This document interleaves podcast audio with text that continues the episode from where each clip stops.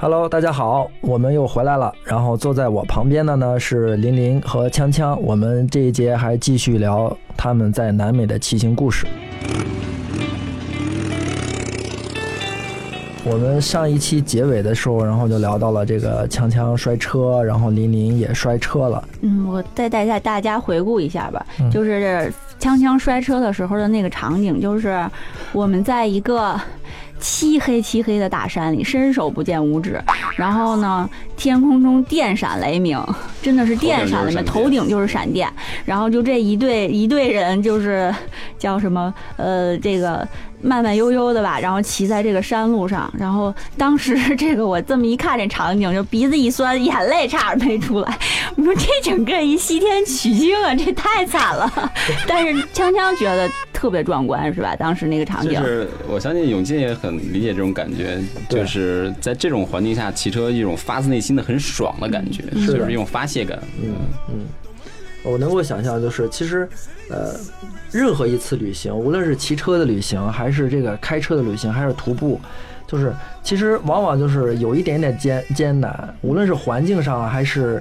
呃，还是怎么样？就是有这样的时候，然后你比如说，然后哪一天我们提到的时候，你才会嗯记起它来，对，嗯它才是会非常有趣。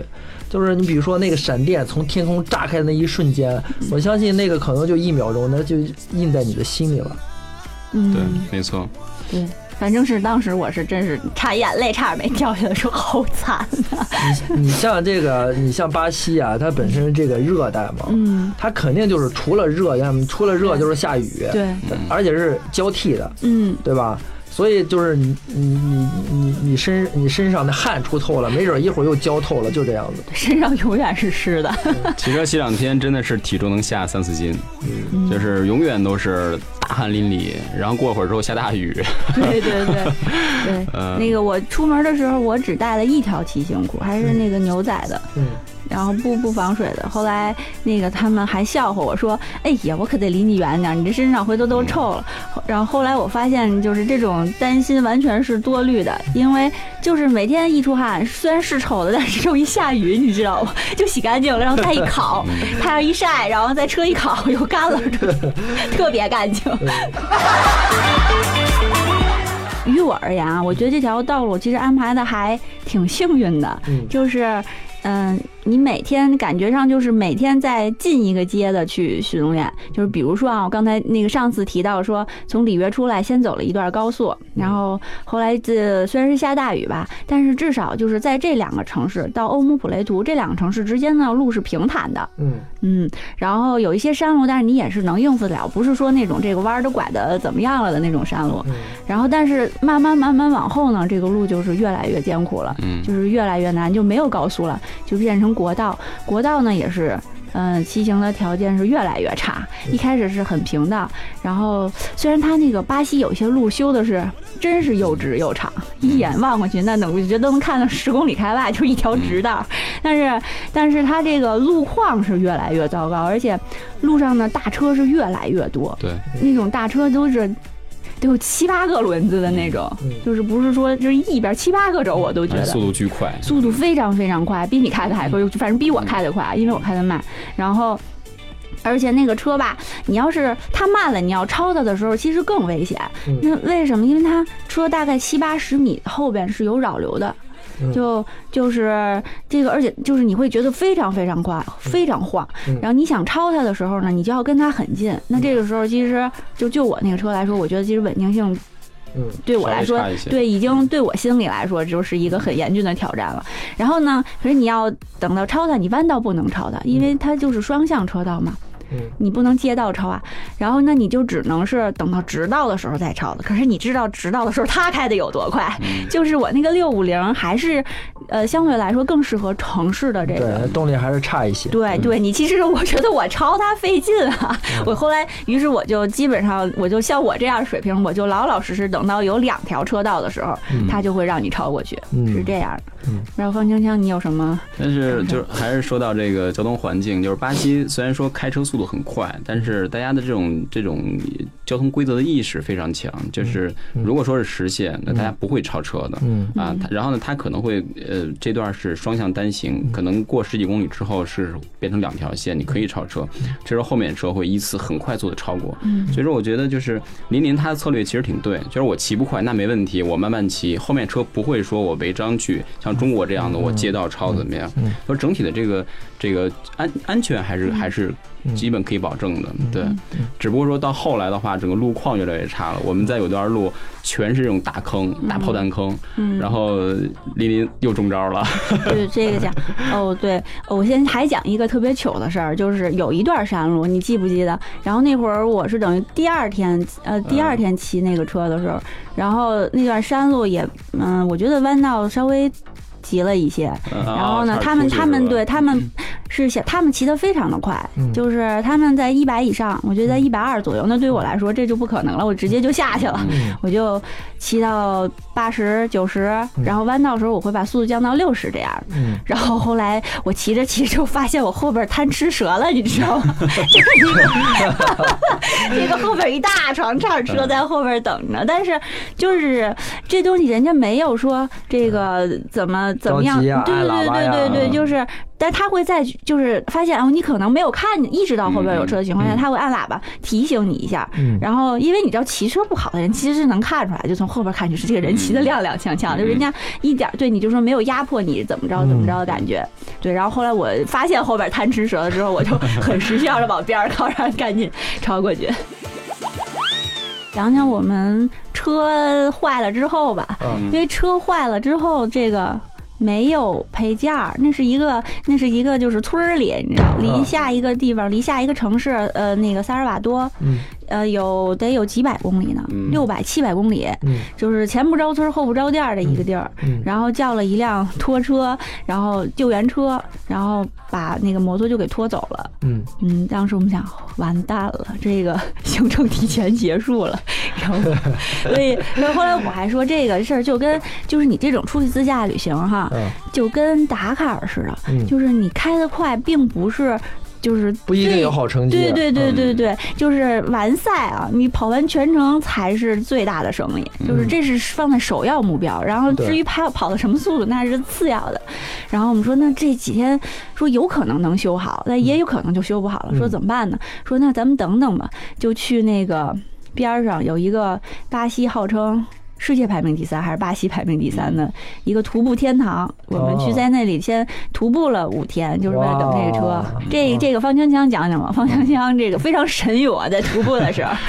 因为这个我以前没有徒步经验，呃，一说我去之前问林林，我说这个每天大概多少公里？他说每天大概二十多公里，二十公里走，对，二十公里要爬山，要而且这个不是。只是这个这个这个走直线，你还有很多这个这个要翻山越岭什么的。我当时一听我就腿了，我说我靠，那我估计肯定是最后一名了。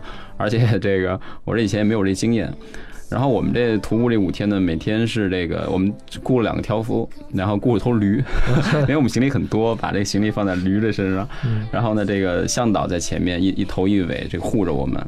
啊，很好玩这趟这个徒步的旅程特别给我的印象非常深。就是首先它是亲近自然的，每天我们在这个森林公园里面，就是身边就是森林、湖泊，然后呢有一些是这种就是很原始这种山，啊，然后呢很艰苦，每天的这个这个对我们体能消耗非常大。我们这个这个团队里面有一些这个。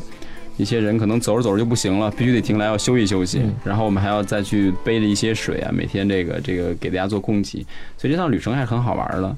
然后晚上住在这个中途的一些这个小的这个这个这个住住这个驻扎点。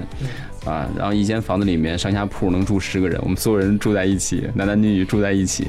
然后这个房间里面晚上睡觉的时候听到各种声音，什么东西？拿拿手电一照，有这癞蛤蟆，有这萤 萤火虫，然后还有只鸟，这个大蜘蛛什么的，就是特别特别原生态的环境，挺好玩的感觉。嗯，就给我印象比较深的，就是一个是走路，真是走的都要哭了呀，那个脚都脚都最后都疼的不行了。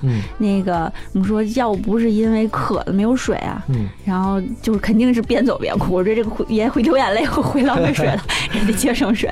然后，但是到了晚上，你知道凉快了以后，就会在那个黑暗当中，你就看到有那种星星点点一闪一闪，说哇是萤火虫哎。你别说看我长这么大，我们看萤火虫都是电影啊。啊，嗯。这个动画片啊，然后就有那种特别浪漫的那种场景，说哇，这是真的是有生以来第一次看见这个真的萤火虫，而且是整个山谷里全是萤火虫，对，哇，特很漂亮，别美，很漂亮，特别特别嗯。美。嗯，然后，然后那个我们去爬那个山，但是其实那个山它特别有名的是一个瀑布。嗯嗯，但我们其实运气不太好，赶上这这几十天好像没怎么下雨对，那个瀑布就变成小水溜儿，特别特别小。嗯，嗯，但是那个悬崖往上看得有四百多米，400多米四百多米嗯，非常非常震撼。嗯。嗯因为是个旱季，所以整体的水小了一些。然后呢，这个我们徒步的期间啊，就很多旁边的一些支流，水呢是红色的，嗯是那种像跟跟血的感觉一样。因为我们特别喜欢游泳，经常看到一些就是这个水塘什么的，我们下去游一会儿，感觉就在血浆包里游的感觉一样。嗯，那个水为什么是红色的？觉得就是当地的矿物质矿物质让它变红的。然后我们问向导说这个水能喝吗？向导说这个强烈建议你们不要随便喝当地的这种水。他说我们当地人可能喝完之后都会有些腹泻什么的。但是后来太渴了，都对我们随身带的水都喝完之后，说要我们尝一下吧，就每人灌了一一瓶儿，然后喝完之后，哎，大家整体还好，但是我们的向导倒下了，我们的向导第二天拉肚子没走成，呃，挺好玩的。就说这个水，然后洗澡，然后你们洗完了也没有什么不舒服啊什么？它的水是有多红呢？嗯，是是有一点点红啊，还是血红？就是你你从岸上看，比方说林林在水里游泳，我从岸上看，我感觉他像是在一个血浆包里游泳，哇，就是那种红色，对，很漂亮、很神。秘的那种感觉。对对对，那我那我觉得你们也挺有勇气的，你们竟然敢喝，嗯，可急了，我那是渴的都已经，我出门背一五公斤的水袋，五升五升的水袋，嗯，那半半天就喝完了。每每个人五升吗？没事，其实只有我背了，因为我怕渴。对。然后我们这个向导呢，他会这个随身带一些这个这个小餐点，就是在我们中中午休息的时候呢，他会提前这个挑夫把这东西都做好啊，然后我们可能会在这个找一些背阴的地方，然后呢会有一些这个黄瓜，当地的黄瓜、萝卜，什么一些橄榄，然后拿着面包加上这个 cheese，然后呢做一顿午餐，啊，就是很原生态的这种，很难吃，其实很难吃，但是你在就是大量体力消耗之后，你必须要去保证一定的这种体能的这种摄入，所以我们只能就是说能吃多少就必须往里塞多少。然后后来太渴了，没办法，就开始喝那红色的水，其实感觉也挺好的，挺好的，挺好的。嗯，嗯然后其实我们找了当地的这种向导哈，嗯他们不是带徒步团的，就是他们其实是专业的攀岩的那个哦向导，对，所以说，所以他就说，哎，带你们这种团简直就就就小太小意思了，嗯，但是他把我们领队给丢了。领领队给丢了，特别好玩，就是都到了，都开了两个小时车，到了地方了才发现领队没在车上。我们的那个向导很好玩，是当地的一个一一哥们儿，然后留着大脏辫儿，嗯然后叫毛毛，他这个当地发音叫毛毛。然后后来我才才知道他是呃圣保罗大学的硕士，嗯他当时学的是这个呃生物学，就是他特别喜欢这个去研究生物和动物的迁徙。但是呢，他在读到研究生的时候，他自动退学了。我说为什么？他说因为我不喜欢都市的生活，我更喜欢自然，喜欢去贴近大自然。然后呢，他就到了这个这个森林公园，就去做这种导游。啊，然后这个这个女朋友呢也是在圣保罗，但是后来因为两地这个这个太远，然后对生活价值观认同不认同，所以后来分手了。所以我觉得是个很神的一个人。这哥们儿把我们的向导给丢到这个酒店了。出发的时候说这个，我还问呢，我说哎，我们那个呃不是把我们那个领队，我们的领队干嘛呢？他说是在结账，待会儿有人送他走。然后我们很开心上车就走了。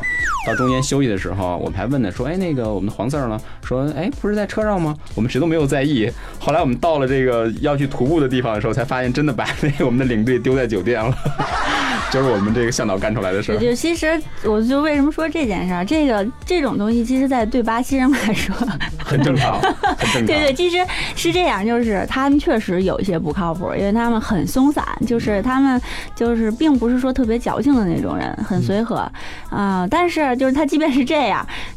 它是它有很多很多优点，嗯就是他非常有人格魅力，他的优点和缺点都很突出，嗯而且它它的心地是很很善良的。嗯对，所以，就即便是他犯错了，你还是会觉得很喜欢这个人，就是非常爱他嘛。对就这是他其实是挺典型的一个，就是巴西人会带给你的这种感觉。嗯嗯，那你们那个就是徒步了是几天？五天，五天五。天，五天，五天回来之后，你们的车修好了吗？其实还没有，就是当时就真的有点绝望了，说完了，这回行程真的结束了。嗯我们说，后来我们还开玩笑说没事儿，说姐妹骑行就变成了那个妹妹骑行了。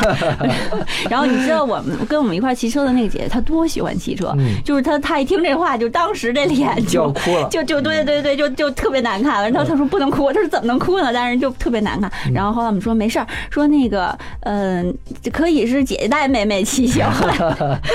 然后有这么一天，就是其实是他带着我骑的，嗯，但是。就我还挺害怕，我特别害怕人家带我骑车，这个事儿是这个。很多骑摩托车的人就都可以骑得很你快，但做不了别人骑车。对对，就其实我不会骑之前我还能做，但是我真是会骑之前我真不敢做了。然后就就是他，而且他一停车那个就是总是刹车特别死，你知道吗？然后就康一下，就是他他出溜到了嗯油箱上，我掉到了他腿上，就是每次都是这样。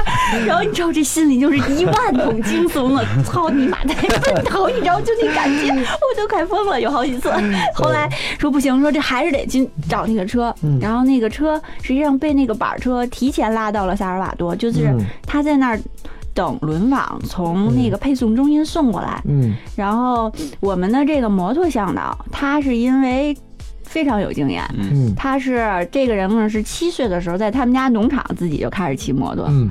然后就一直特别喜欢这种各种各样的极限运动，然后他就那个呃，而且他。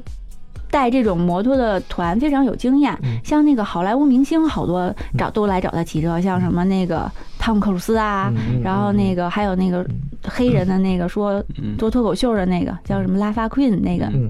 然后都来找他骑车，然后所以他跟当所有宝马店的这个关系也很好，嗯。他就跑去跟人家套近乎，说说说，然后呢，最后人家说，呃，到下周一，嗯。说应该就是这个东西已经在配配送中，说应该是到下周一能到。嗯然后我们说，那这就是我们最后的机会，要是下周一不到，我们也走了，不等了。嗯。就是他带着我骑，就这样了。哎，你们那个幺二 GS 是那个是那个轮，嗯就是铝轮圈啊，还是那个辐条圈啊？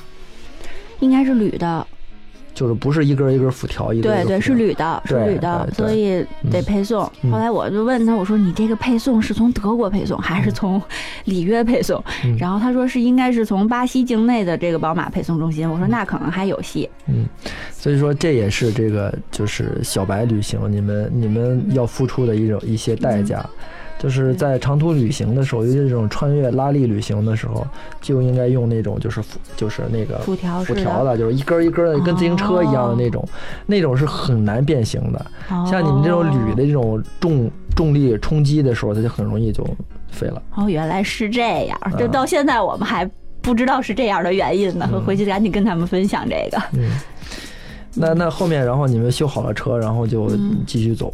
对，后来非常幸运，到星期一的时候，这其实也跟这个向导他去催了有关系。然后这个车到星期一的时候到了，就修好了。然后，但是是星期一下午的时候才到的，修好了。修好以后已经是晚上六点了，嗯就是我们晚上六点开始出发，然后要开五百公里到下一个城市。你知道是这是什么样一种体验？嗯而且运气非常好，就是要因为我们要赶轮渡嗯。去到下一个这个出发点，嗯。然后呢修好之后，然后赶到这个码头的时候，刚刚上到这个船，对。船哦一鸣笛就走了。对，特别幸运。啊嗯，是。就是我们是最后上船的，就是这个船是渡轮可以上车，嗯。最后的两个车挤挤进去，摩托车挤上去了，嗯。然后两分钟船就走，要不然你就得再等一个小时等下一班。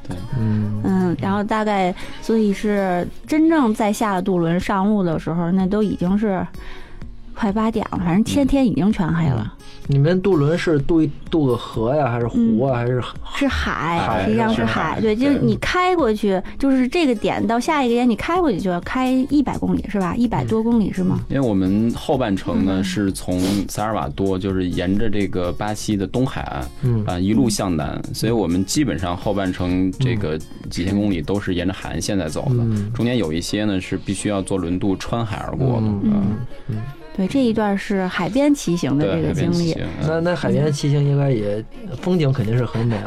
你说我们这伸手不见五指，其实那段路真的风景特别的很美美，啊，但是但就是错过了。对，但是对于我来说是特别宝贵的，嗯就是黑就是黑天骑行的经验，嗯就是嗯、怎么样？我后来发现我白天骑车有一个很严重的毛病，就是嗯我看后视镜看的太多了。嗯你知道，就是这种感觉，就是你看一眼后视镜啊，后边有个大车，然后你看后边啊，后边来了个小车，啊，后面贪吃蛇啊，了。对对对对，然后后来要不然就是，而且白天骑行你，因为它有的时候是山路，然后特别、特别险峻，有时候就高了，你知道，我还有点恐高症，然后我就会骑车就是心理活动啊，这边上好高，会不会掉下去？然后啊，要撞墙了，就是这种心理活动特别多，你知道吗？在白天，所以其实我白天分心特别多，嗯，然后但是到了晚上的时候，其实你什么都看不见了。嗯就很单纯，就是路。特别专注嗯，然后但是但是我自己眼神又不太好，就是他们不等我的话，我也开不快啊，就自己开开着自己的这个小凳就就不行。后来他们发现等我更慢，然后他们就会等等我，比如他们把速度控制在一百到一百二之间，嗯，就是然后那个我就能跟上，我只要就是特别专注的盯着前面的那个嗯车灯的话，就能跟上了。嗯就是其实就是这个到这个时候那那这。就说明你们前面也很快。我刚才说你说要慢一点，我以为有多慢了，嗯六十七十，竟然是一百一百二。我自己骑是那60晚上已经很快了。对他最的，他有人带着的话，然后你又专注的话，就可以骑到很快了。嗯，嗯，嗯，就而且因为在在这个之前已经也骑了有两千多公里了，嗯所以其实技术已经比刚上路的时候要好多了，嗯 刚上路我在的我在后面一直看着林林 成长是吗？真的发现，就是他从最开始就是骑车晃晃悠悠，就你说的嗯晃晃悠悠的，一直到后来确实挺稳，而且呢，就是有了压弯的感觉。有以前有压弯吗以？前以前是在是在拐弯拐弯，跟骑自行车似的。但是后来确实很稳嗯啊，所以我觉得这趟下来的成长还真是挺明显的。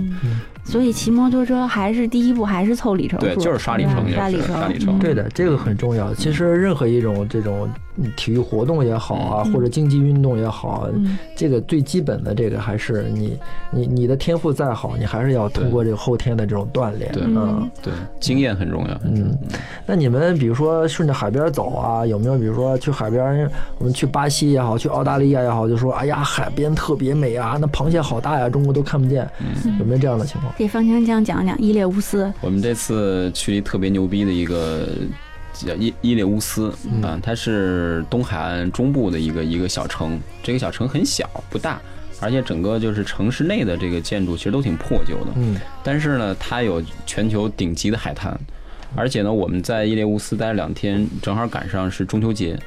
哎，不不不是那个，哎是中秋节吧？是中秋节，不是是是这这正月十五正月十五元宵节，啊元元宵节对，嗯正好赶上元宵节。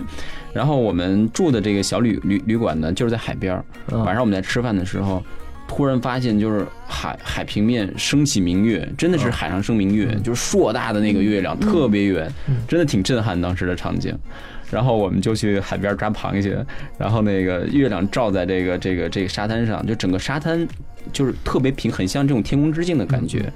后来来了兴致之后，我们说我们裸泳吧，然后我们几个人就就就扒光了，然后去海里游泳。我这这段感觉挺难忘的。不，这个是你跟琳琳去裸泳，还是跟琳琳她老公去裸？呃，我我和琳琳，你不能黑我。啊还有几个朋友，没有，刚才，他说这段之前，我本来刚要说这个海上生明月，天涯若比邻，结果就跳到裸泳了直。接跳了。就是也确实是那个海水，就是那条海岸线，就是包括他们去过呃夏威夷的，然后而且就因为我原来喜欢潜水，你知道我去过去过全世界很多海滩，就是这个海滩都是非常非常非常棒的。嗯它的海岸线特别长，然后而且那沙子特别的细腻，嗯没有一点杂质，就是你踩在那个脚上那个感觉特别松软，对对吧？就跟踩在一海绵上面似的那种感觉。嗯所以海水也温度正合适，就是嗯所以你太美了就没有办法不跳进去，没有办法不光皮溜子跳进去，实际上是对。但是我真的没有跟方家，我们分组了，男的一组，女的一组。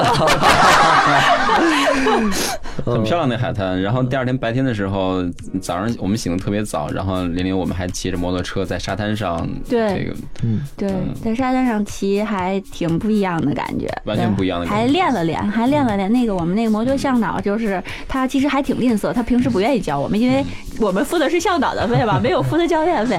但是那天就他还指导了一下，告诉我们怎么在软沙上行车。嗯，大家可以在这个接下来的视频里面看到玲玲英勇的摔倒的场景。好的，这一期节目我们还是到此打住啊，有点扫兴。那么，呃，我觉得可以这样。然后我们劲动力摩托呢，都是每每一周推出一期的这个电台。那我觉得，如果大家觉得很精彩的话，然后我也可以考虑，然后把我们这两期之间的节目的间隔时间缩短。那我们下一期再接着聊，呃，林林和方倩锵在南美的旅行。谢谢大家，再见。拜拜。